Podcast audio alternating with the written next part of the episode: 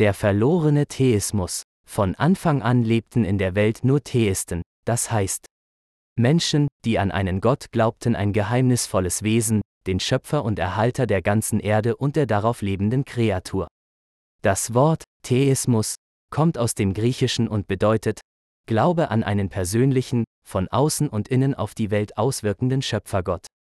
Dieser Gott ist sowohl aufgrund eines logischen als auch biblischen Verstandes zu entdecken, zu erkennen und zu positionieren. Ganz egal welchem Bereich der Kreatur man Aufmerksamkeit widmet, allein aus dem logischen Denken ist es absurd und keineswegs annehmbar, dass alles von allein entstanden sein soll. Ein Hinweis auf schöpferische Änderungen durch Manipulation klonen ist kein Beweis gegen den Schöpfer und dessen Schöpfung. Wenn die Struktur der Materie von Anfang an nicht erschaffen worden und so geblieben wäre, wäre kein Klonen möglich. In späterer Zeit wurden allmählich zu diesem einen Gott weitere Götter erdacht und zugemessen. Es entstand ein ganzes Pantheon von Göttern auf Griechisch, Polytheismus. Dieser Gedanke kam aus der Gier nach dem Reichtum des Klerus. Denn je mehr Götter, desto mehr Geld floss in die Kassen der Kirchen. Irgendwann war das verarmte Volk satt von der Ausbeutung durch den Klerus. Da mit der Zeit sowieso kaum noch jemand an Gott glaubte, erdachten die Leute eine neue Lebenskultur, einen Gegensatz zum Theismus, den Atheismus, der eine Existenz von irgendeinem Gott völlig abstreitet oder leugnet. Hier endet die menschliche Fantasie noch nicht. In der letzten Zeit ist noch eine völlig neue Richtung des Glaubens entstanden.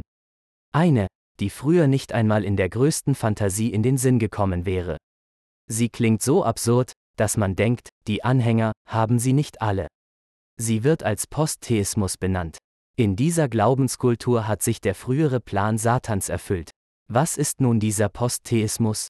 Ein konkretes Beispiel gibt die Antwort, eine gewisse Pastorin hält Predigten, führt Taufen, Hochzeiten und Beerdigungen durch, lehrt in den Schulen biblische Geschichten, erteilt Segnungen und so weiter.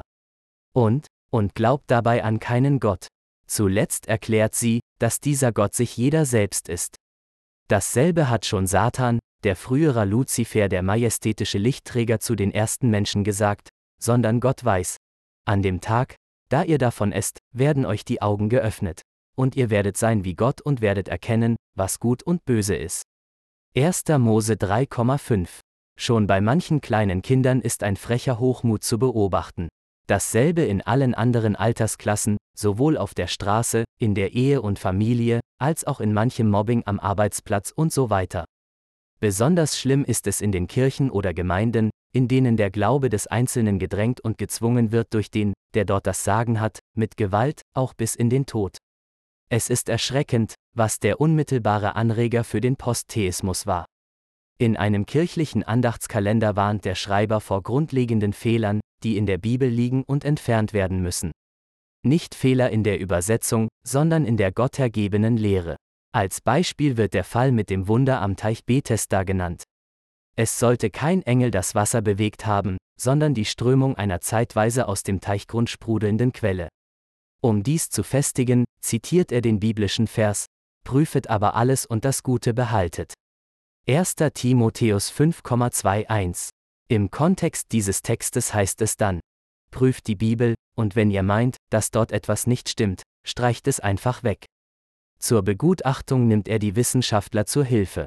So ein Aufruf gleicht einem Rufmord der Bibel gegenüber, ein Rufmord gegen das Wort Gottes, die Heilige Schrift.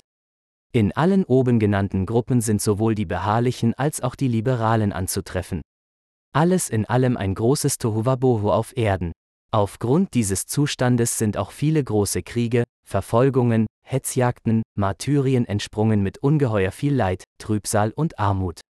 Bei all dem geht allmählich die Wahrheit Gottes immer mehr verloren. Dieses in der jüngsten Weltgeschichte ungeheuer große Tohuwabohu ist auch ein wichtiger und erfreulicher Hinweis auf die bevorstehende Zeit.